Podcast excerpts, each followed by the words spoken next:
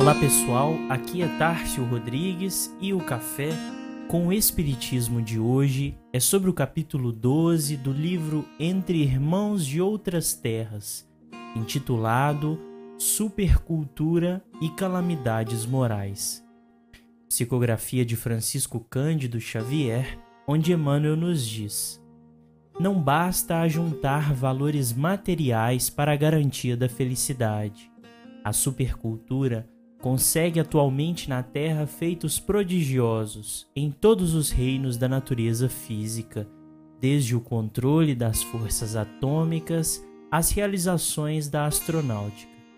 No entanto, entre os povos mais adiantados do planeta, avançam duas calamidades morais do materialismo, corrompendo-lhe as forças: o suicídio e a loucura, ou mais propriamente, a angústia e a obsessão.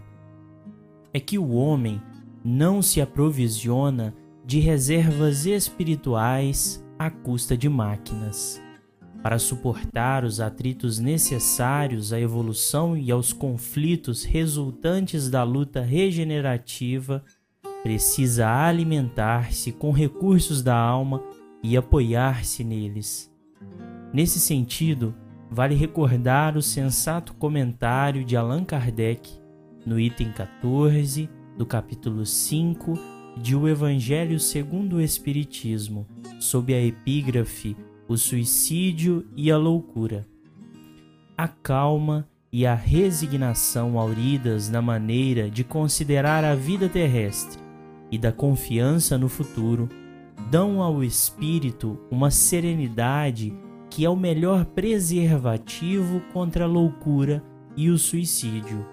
Com efeito, é certo que a maioria dos casos de loucura se devem à comoção produzida pelas vicissitudes que o homem não tem a coragem de suportar. Ora, se encarando as coisas deste mundo da maneira por que o Espiritismo faz que ele as considere, o homem recebe com indiferença, mesmo com alegria, os reveses e as decepções que o houveram desesperado noutras circunstâncias. Evidente se torna que essa força que o coloca acima dos acontecimentos lhe preserva de abalos à razão, os quais, se não fora isso, o conturbariam. O trecho do Evangelho de Lucas que Emmanuel comenta nesta mensagem se refere à parábola do homem rico, um homem que diz para consigo mesmo onde aprovisionaria tanta colheita e bens materiais que já não comportavam em seus celeiros. Pensa então, como nos reporta os versículos 18 a 21. Farei isto: demolirei os meus celeiros e os farei maiores, e neles recolherei todas as minhas colheitas e os meus bens.